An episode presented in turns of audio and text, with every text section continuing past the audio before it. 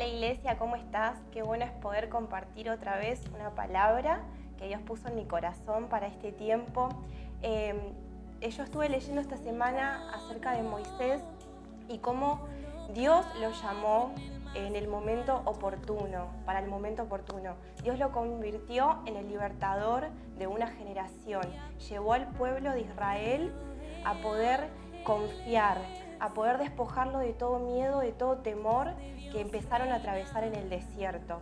Por eso yo pensaba en esta semana del lugar donde lo sacó Dios a Moisés, donde Dios sacó al pueblo. Ese lugar era Egipto. Quizás vos antes de la cuarentena estabas pasando por una situación en donde te, vos te encontrabas en Egipto. Capaz te sentías esclavizado en algún área de tu vida. Puede ser que en el área laboral, eh, capaz no le estabas dedicando el tiempo que Dios se merecía. Hasta capaz que levantaste ídolos en tu vida. Yo te quiero animar en este tiempo a que puedas despojarte de todo límite, porque Dios te quiere llevar a la tierra prometida, a ese lugar donde fluye leche y miel, donde podemos encontrar providencia de Dios, donde podemos encontrar el abrazo del Padre. Y cuando Moisés es encontrado por Dios en esa zarza que ardía, se encontró con un Dios que lo era todo, un Dios que era más que suficiente para su vida. Pero él en ese momento dudó, sentía que estaba totalmente limitado.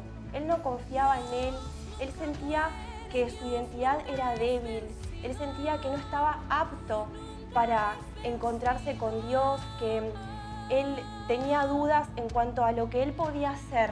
Yo te animo que en este tiempo te despojes de todo límite, de toda excusa, porque Dios te quiere usar igual.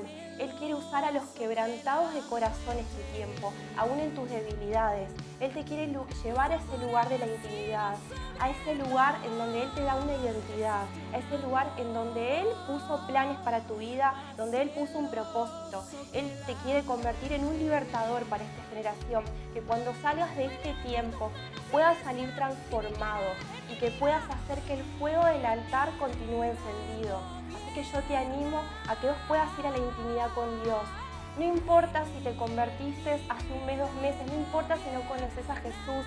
En este tiempo te habla vos que capaz estés mirando este video y sientas que por ahí no lo conoces lo suficiente como para que Dios te use. Yo te digo que no pongas excusas, que quites todo temor, todo miedo y que te atrevas a cumplir los sueños de Dios, lo que Él quiere hacer con tu, con tu vida. Así que yo te animo a que puedas meterte en ese lugar de intimidad, introducirte en el corazón de Dios y que seas osado en este tiempo, que seas valiente, que te puedas fortalecer, porque algo glorioso ha de derramarse en este tiempo y para la generación próxima. Así que yo te bendigo iglesia y déjame en este tiempo poder orar por tu vida.